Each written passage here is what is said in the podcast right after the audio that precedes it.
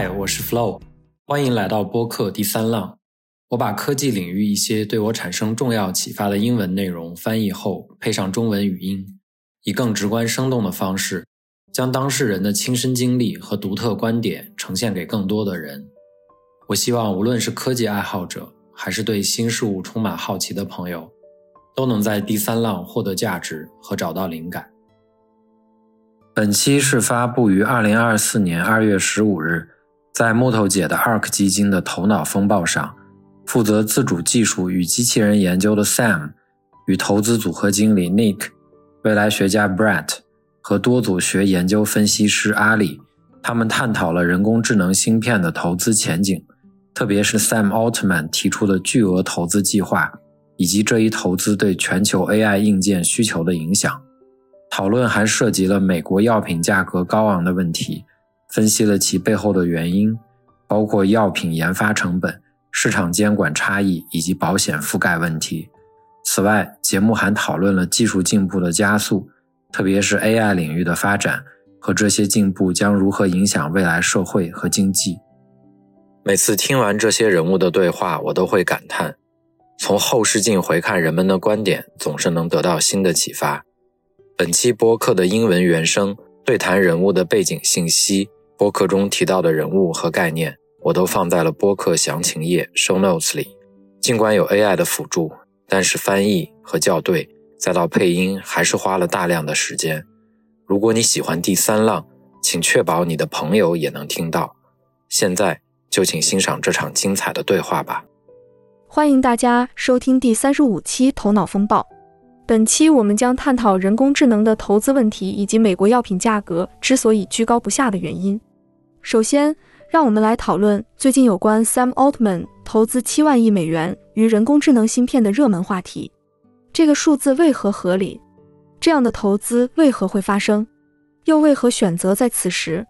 当我第一次看到这个标题，我以为他们打错了，应该是十亿，但不，实际上是万亿。需要澄清的是。他似乎至少在公开场合对此有所保留，但广泛流传的消息是，他向一些中东的投资者提出了一个建议，希望得到五到七万亿美元的投资，以在中东建立一个庞大的芯片制造基地。考虑到我们对人工智能硬件的预期需求，这个规模似乎恰到好处。想象一下，你将七万亿美元投资于此，而这不仅仅是建一个工厂，还包括了可能需要的发电站等基础设施。甚至可能是支持融合能源的项目。如果这些设施的寿命为十年，那么平摊下来的成本大约为七千亿美元。假设这里没有员工，全部由机器人运作，而你从人工智能硬件的销售中能够获得大约一点四万亿美元的收入，这是我们对二零三零年的预测。那么你的投资回报率大约是百分之十，这个数字是相当合理的。所以他现在开始着手这件事，实际上是件好事。否则。一旦到了二零三零年，我们可能就会发现自己缺乏足够的 AI 芯片来驱动我们预期能够极大提升世界生产力和实用性的 AI 软件。这个数字虽然庞大，但考虑到这项工程需要在七年内完成，其实它可能不到当时 GDP 的百分之一，所以这是个相当合理的投资。而且事实上，在众多领域内，我们都需要向颠覆性技术注入资金，以满足未来对这些技术的巨大需求。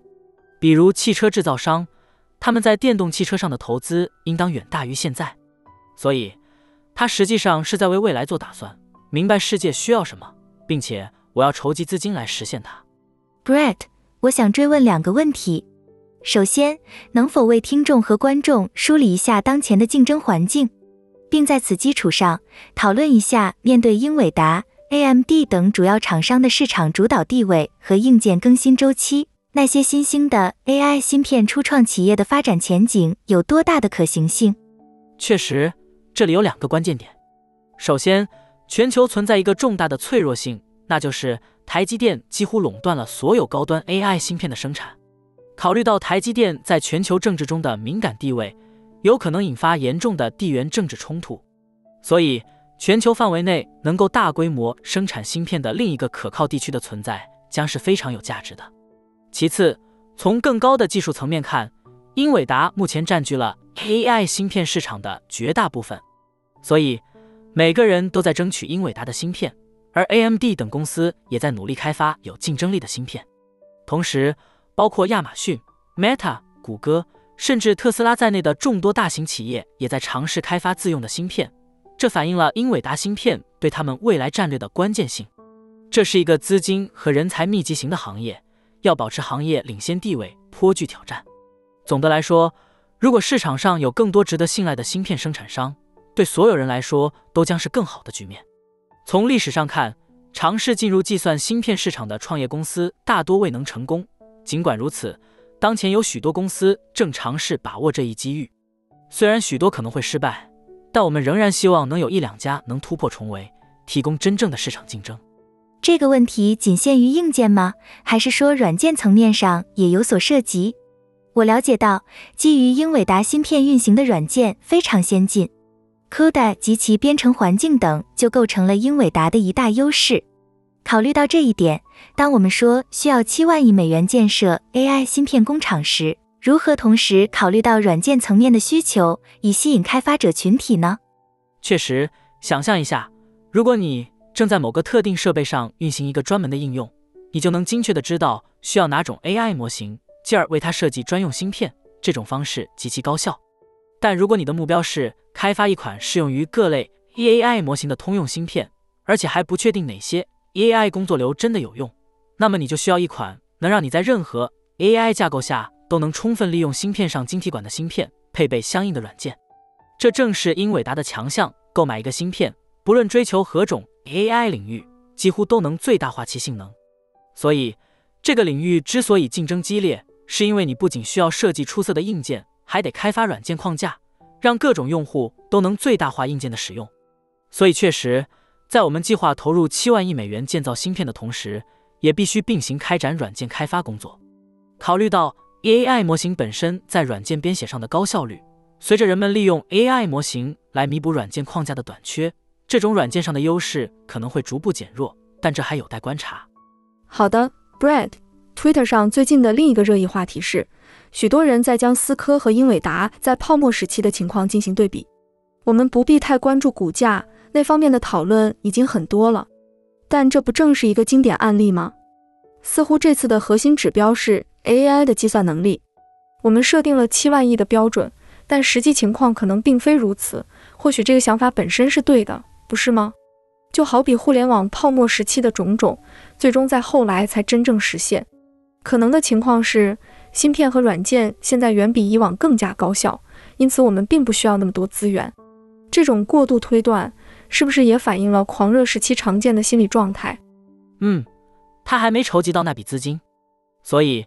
仅仅是筹资的传闻，并不能作为确定的迹象。真正关键的是，当某个人或某个机构真正承诺了七万亿美元时，这就成了自我实现的预言了。没错，在视频领域尤其如此。他们最好能成为这个时代的思科，而不是像 Global Crossing 那样的失败案例。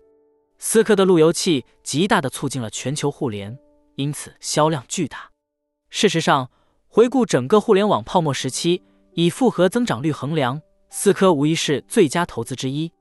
但与此同时，也涌现出大量企业，他们依靠债务融资来四处铺设光纤，理由是全球需要互联。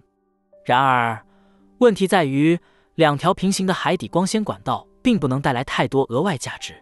这些企业为了铺设管道而筹集了大量债务，最终虽然这些基础设施都得到了利用，但对于这些企业来说已是为时过晚。所以，即使在泡沫期间，也存在所谓的生产性狂热。人们认为急需大量基础设施，因此投入巨资。虽然有些资金可能过早的被消耗，但最终这些基础设施成为了各种应用得以发展的平台。所以，我相信在这个周期的某个环节，我们终将进入一个阶段，届时资金会流向一些回顾起来似乎并不太明智的领域。但在当下，人们会因为兴奋而盲目。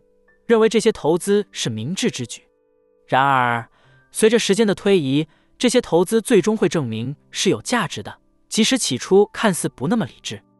正如目前每个人都在抢购英伟达芯片以训练语言模型一般，可以想象，全球范围内拥有最顶尖的语言模型无疑是极为有利的。但是，如果你投入了数十亿美元，最终得到的却是排名第五的模型，那么这笔投资很可能就打了水漂。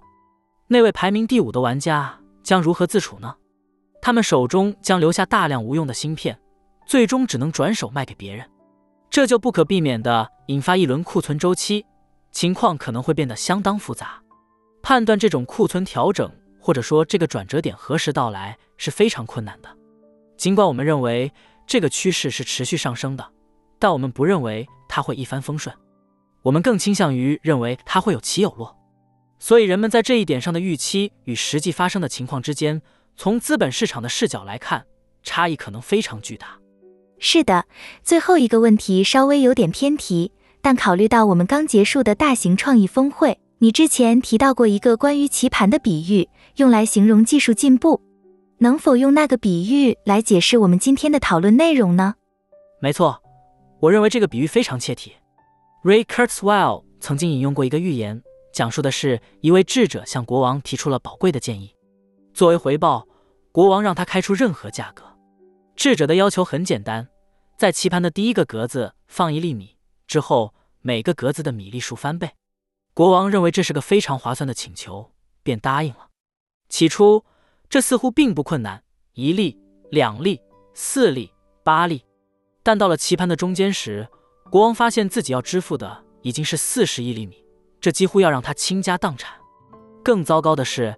他还有三十二个格子要完成，接下来的三十二次翻倍让他不得不支付的米粒数目远远超出了他的想象，七万亿粒沙子，这导致了国王的破产，而顾问反而掌握了王国。Ray Kurzweil 在《起点临近》中提到，真正重要的变化发生在棋盘的后半部，这意味着复合增长起初可能被忽视，随后变得显著，甚至极为重要，但这还仅仅是在我们的想象范围内。如果这种增长持续下去，那么收益将会呈现爆炸式的增长。回看集成电路的发展史，从大约六十年前集成电路首次问世开始，根据摩尔定律，每两年性能翻一番。六十年时间，大约经历了三十次翻倍。我们现在正处于这个棋盘的终点。目前，我们预计 AI 的成本降低和性能提升的速度将远超以往，大约每五个月就会有一次显著的进步。这意味着我们好似站在棋盘的终点，而接下来的每一步所涵盖的范围却缩小了百分之七十五。这十年间，我们所期待的进步，仿佛将棋盘后半部分的所有变革都压缩进了这短短的时间。这种变化在我们关注的所有技术领域内都将产生深远的影响。以人形机器人为例，Fan Sam 特别关注的领域，我们曾认为这将是二零三零年代的事情，但现在。由于软件的快速进步，特别是 AI 领域的突飞猛进，我们有望在本十年末之前就在工厂中看到这些机器人的应用。这预示着销量的增加。摩尔定律远未结束，实际上它才刚开始展现其潜力。实际上，我们已经为未来的加速发展打下了坚实的基础。当像 Sam Altman 这样的人物开始认识到。我们需要重新投资于芯片技术时，将七万亿美元用于开发顶尖的 AI 芯片，有可能进一步缩短硬件性能每两年翻一番的周期，更不用提软件的进步了。所以，这是一个巨大的转变。如果有效利用的话，对吗？但通常来说，规模达到七万亿美元的项目很难高效执行。确实，这是个值得考虑的问题。即便有七万亿美元可供使用，如何有效地调动人力和资本？确保这一庞大计划的实施，而不仅仅是空中楼阁呢？这无疑是一个巨大的挑战。我相信，我们迫切需要解决这个问题。所以，让我们拭目以待吧。好的，那我就切入正题。我们刚讨论了棋盘，现在换个角度谈谈围棋。你一个月前推荐给我的本杰明·莱瓦的《狂人》，我不确定发音是否准确，但我很想听听你的看法。我刚在这个周末读完了这本书。给大家提个醒，这本书值得一读。这本书在 Goodreads 上得分四点四，评价很高。它分为三大部分，首先探讨了量子技术的引入对数学家和科学家原有知识体系带来的颠覆性变化，接着关注约翰·冯诺依曼及其在休闲娱乐领域的创新，以及重现人类、机器、代码等所面临的挑战，最后以 AlphaGo 和 AlphaZero 的故事作为结尾。你曾说过。这本书是理解当前 AI 状态的最佳读物。的确，它引发了我一些混沌的思考。但是，是什么让你这样认为的？或许你能帮我梳理一下我的思绪。我觉得现在流行一种观点，即 AI 可能会引发人类灭绝，这被视为一种极其恐怖的前景。这类观点往往建立在既难以证实又难以反驳的断言之上，所以我认为这些观点并不具备太大的实用价值。我认为这本书提出了一个思路，即当我们将逻辑体系推至极限时，这不仅可能给人类带来实际问题。还可能降低人类在这个公式中的地位，这是我认为该书真正想要探讨的核心主题。冯诺依曼引入了相互确保毁灭的理念，这一概念事实上成为了冷战期间苏联和美国未曾全面开战的理性基础。这种相互理解促使我们建立了庞大的核武库，目的是要有能力彻底摧毁对方以维持平衡。虽然这基于理性的博弈论，但其中隐含的风险不容忽视。同样。AI 系统无疑将在决策上扮演重要角色，有时这种影响是深远的。我们的担忧不在于 AI 系统可能会失控并统治世界，而在于人类可能会以理性的方式利用 AI 来获取优势，这可能对某些群体构成极大威胁。历史上的许多重大错误恰恰源于这样的合理行为导致了大规模的伤亡。这本书恰到好处地展示了这种情形是如何形成的。真有趣，你的看法呢？以我个人而言，想到 AlphaGo 的成就，它让围棋这个历史悠久的游戏展现出了前所未有的复杂性。那是八年前了，当时我们在讨论它，感觉时间飞逝。现在看看我们所处的境地，挑战和目标总在变化，这一点非常引人入胜，不是吗？就像过去的八年，我们已经超越了2030年的预期。虽然世界变化巨大，但某些方面似乎又没那么多变化。从信息的纯粹角度来看，围棋已经被玩了三千年。尽管我们对其进行了极为深入的研究，但人类从未找到过最优策略。这让我思考：语言作为我们主要的沟通方式，其深度是如此之大。那么，大型语言模型是什么呢？它是一种受到人类限制，在信息传递方面受限的机器。那么，下一步会是什么呢？机器和一切都将远远超越我们传递和理解信息的能力，然后它必须简化信息，提供一个简化版本，以便人类能够与之互动。我觉得我们人类有一种天生的偏见，总认为自己的做法至少是靠近最优解的。然而，在许多领域，我们将很快发现，实际上我们离最优解还远着呢。AI 系统的快速进步将会明证这一点。就拿围棋来说。人类选手通过观察 AlphaGo 的对局，发现了一些他们以前认为是错误策略的新模式，这实际上提高了他们的水平。这表明，这些系统最终会引导我们走向更高效的边界，而不是人类在没有辅助工具的情况下所能达到的水平。所以，随着 AI 的加速发展，我们人类作为一个整体，而不仅仅是个体，将在许多方面取得显著进步。这无疑引发了人们的紧张和担忧。这种担忧不无道理，我相信这将引领我们进入一个资源丰富的世界。在这个世界里，那些曾经被视为难以攻克的领域，如开发助力、AI 芯片构建或运行的软件，将变得易如反掌。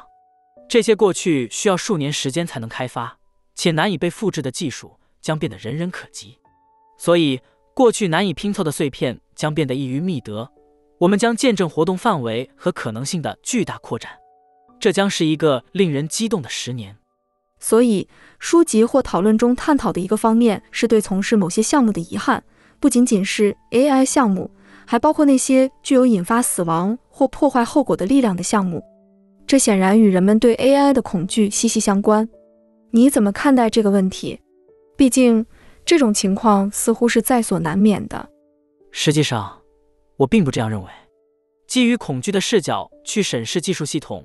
尤其是在政治背景下，往往会导致一些监管或治理动作。这些动作并不能真正减轻风险，反而可能限制了正面的发展潜能。就拿原子裂变为例，我们因此获得了足以毁灭世界的核武器，但实际上获得的核能相对较少。核能应用受限，主要是因为人们对核武器的极度恐惧。这种恐惧反应在政治上限制了核能的发展。所以，这种基于恐惧和监管的反应。对这一深远的创新并未有效减轻风险，反而阻碍了我们实现更多有益于人类的活动。所以，我对监管 AI 尝试的真正担忧在于，即便我们对商业实体制定了一系列规则来限制他们使用 AI 的方式，这无法阻止国家层面的行为者利用 AI 进行信息操纵或破坏敌对政治环境，也无法阻止他们将 AI 应用于武器指导。这样一来，我们只是将技术进步的快车道让给了那些最具破坏性的行为者。实际上，我相信更开放的 AI 研究。特别是开源 AI 项目的快速发展，才是构建一个更安全世界的正确途径，而不是相反。非常好，我还想补充一点，记得 BG 二播客的第一集吗？他们提到了一个有意思的研究。确实，一旦实施监管，那些已经在市场上的公司往往能从中获益，这与你的观点不谋而合。但现在我们得换个话题了。艾莉，感谢你的加入。你提出的议题是。为什么美国的药品价格远高于其他地区？是什么使这个问题成为关注的焦点？那里究竟发生了什么情况？确实，这是我在头脑风暴会议中提出的话题，但它显然已经成为美国广泛关注并日益重视的问题。这次讨论的契机是周四举行的一个委员会听证会，我们听了整整三个小时的内容，出席的有三位来自大型制药公司的 CEO。他们是在参议院卫生、教育、劳工和养老金委员会前自愿作证的，包括百时美施贵宝的 CEO Chris Warner、默克的 CEO Robert Davis 以及强生的 CEO。正如你所提到的，讨论主要集中在为什么美国在全球范围内需要为药物支付更高的费用上。他们分别列举了各自公司的一种畅销药品，包括 Eliquis、Keytruda 和 Stelara。以 Eliquis 为例，这是一种减少中风风险的血液稀释剂，在美国的年费用为七千美元，而在日本仅需九百零九点四零美元，在加拿大为九百美元，在德国为七百七十美元，在英国约为七百六十美元，在法国大约为六百五十美元，价格差异非常显著。伯尼桑德斯提到，从2012年至2022年，百时美施贵宝 Eloquis 在美国的销售额达到了346亿美元，而在全球其他地区的总销售额为225亿美元。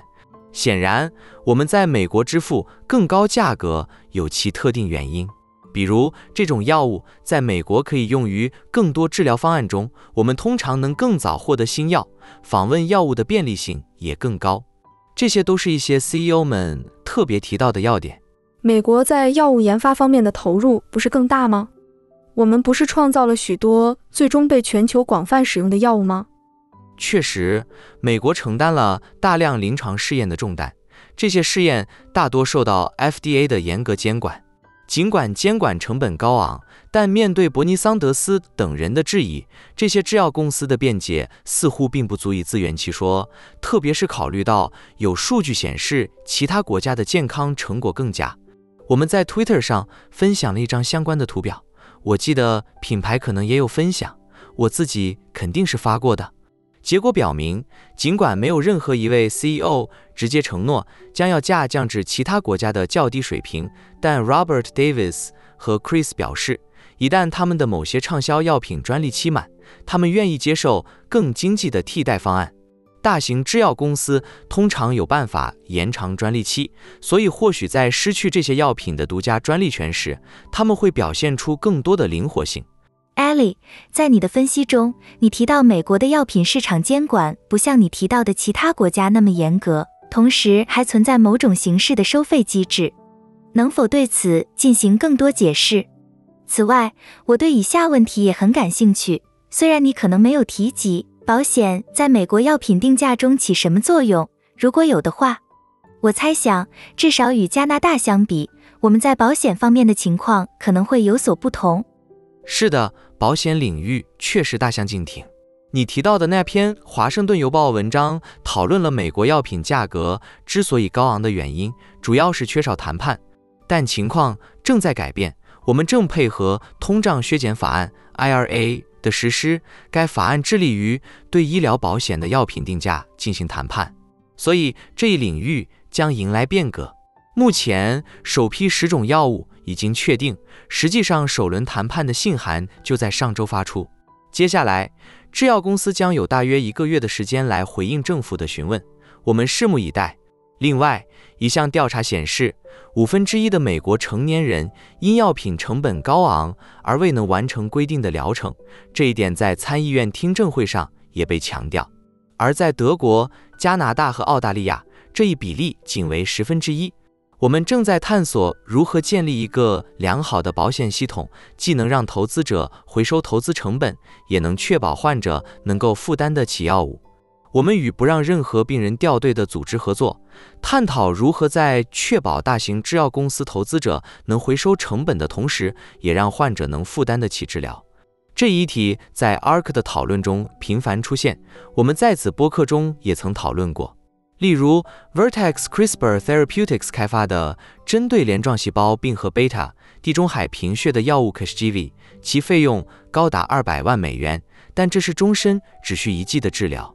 所以，这类创新药物的成本将成为保险公司支付策略的重要考量。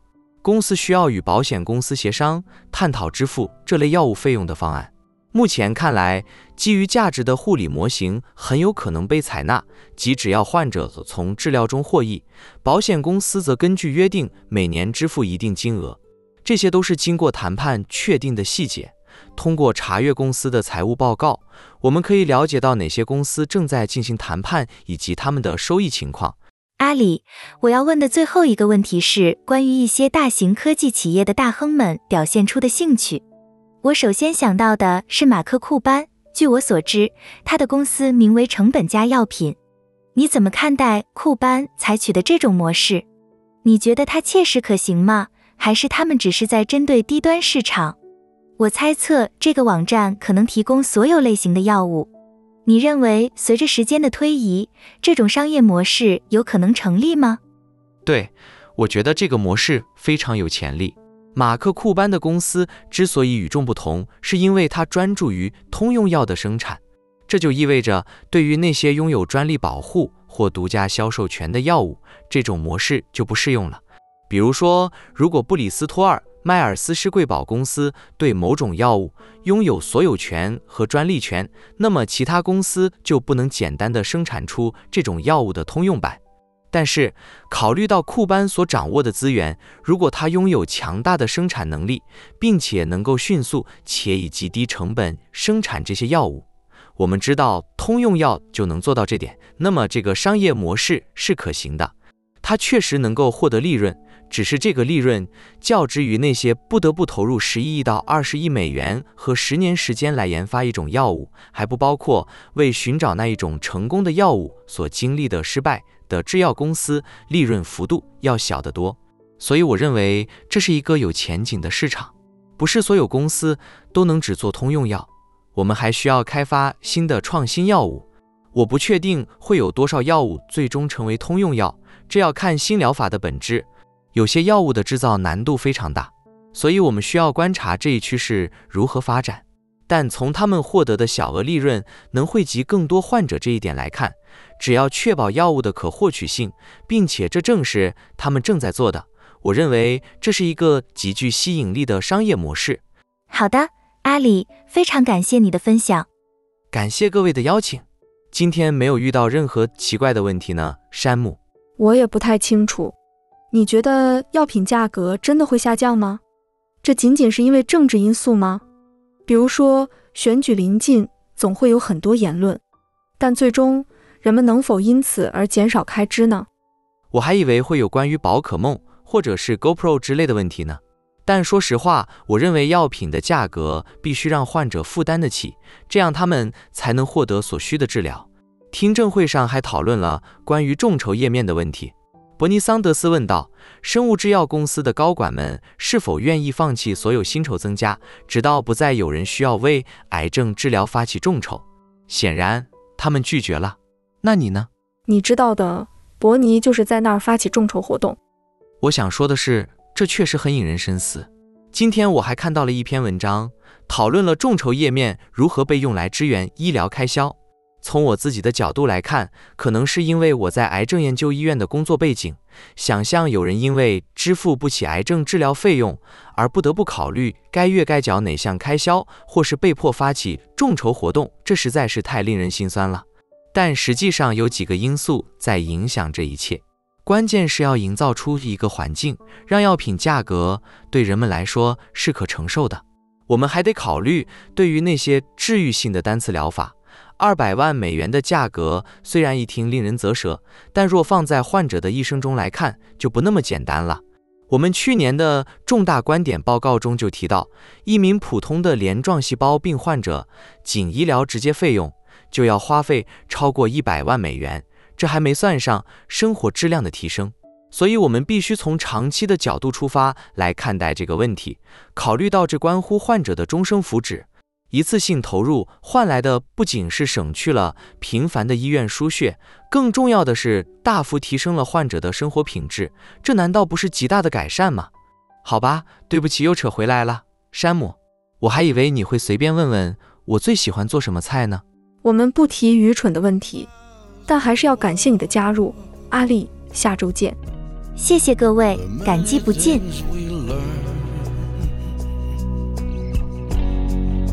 Building of a shrine. Only just to burn. May the wind be at your back.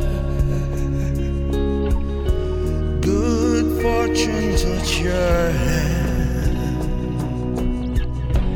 May the cards lay out a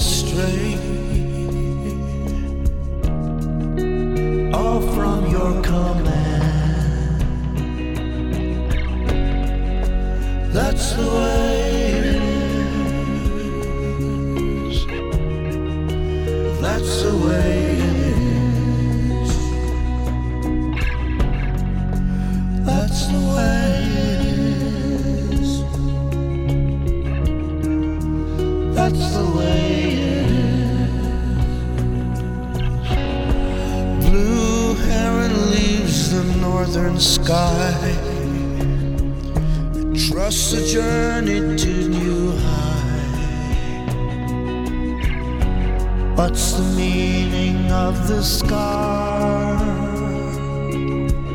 If we don't learn how to heal,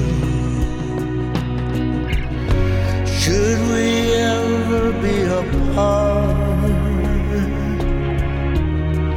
Then how does it feel? That's the way it is. That's the way